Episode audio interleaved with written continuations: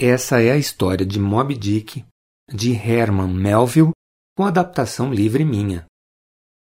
Capítulo 9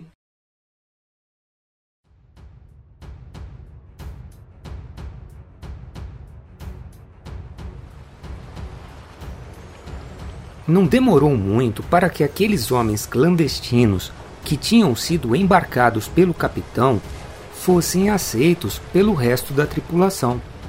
Não tinha muito o que fazer. No mar, todo mundo acaba se ajudando. Somente o arpoador de turbante ficou calado, sem conversar com ninguém. O nosso capitão, mesmo assim, parecia que o respeitava muito e de vez em quando agia como se obedecesse o arpoador do turbante. Aquela figura alta, gigantesca, que tinha um dente solitário aparecendo no meio dos lábios, colocava medo em qualquer um. Nós achamos melhor não chegar muito perto dele, mas o resto dos oficiais não entendia como é que um selvagem daqueles podia colocar medo até no capitão.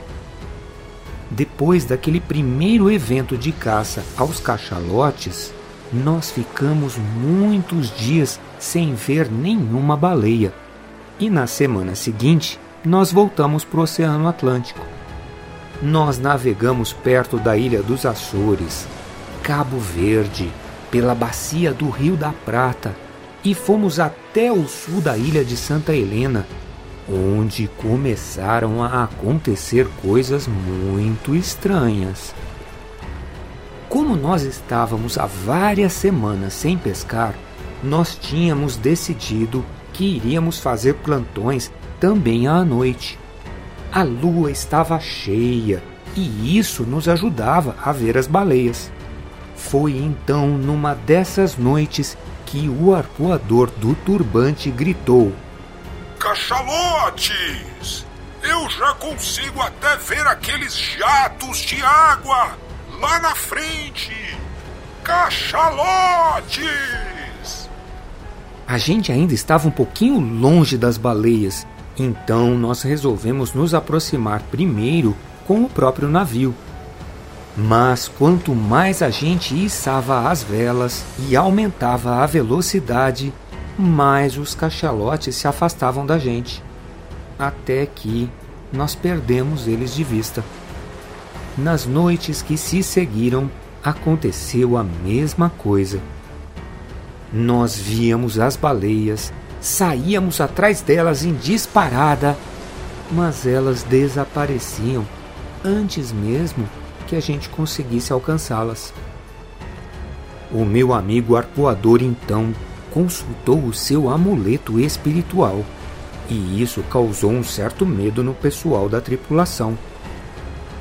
Principalmente quando ele disse o que o seu santo havia lhe contado. Moby Dick ser fantasma. Moby Dick querer matar todas na nossa navio. Nós então ficamos com medo de Moby Dick estar levando a gente para mares muito longe, só para nos matar. Mas esse medo passou quando nós vimos o Cabo da Boa Esperança, que fica no extremo sul da África. A baleia realmente tinha nos conduzido para um lugar que era muito perigoso, porque ele também é conhecido como Cabo das Tormentas. Mas agora a gente precisava trabalhar muito para manter o navio navegando. Aquelas ondas gigantes batendo na proa exigiam muito esforço da tripulação.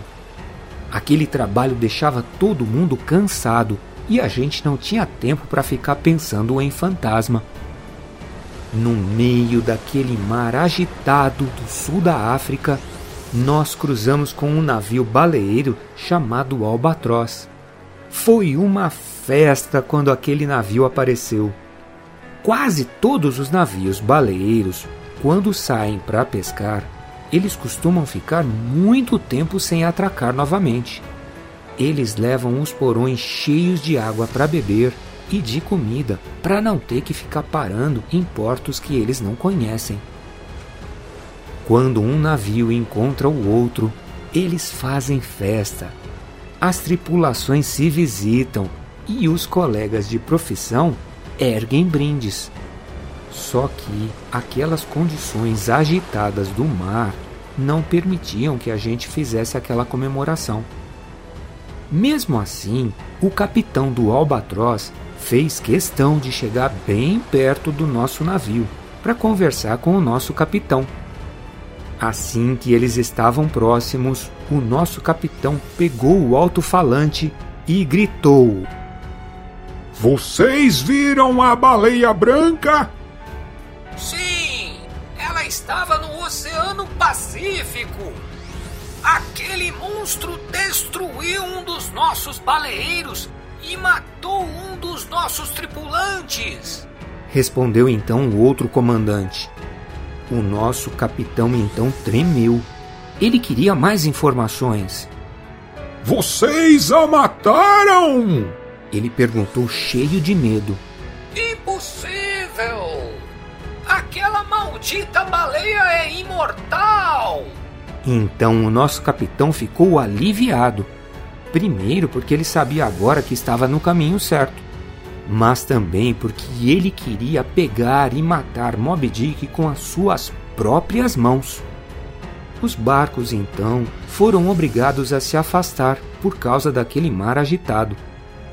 Os marinheiros acenaram uns para os outros e cada navio seguiu o seu caminho.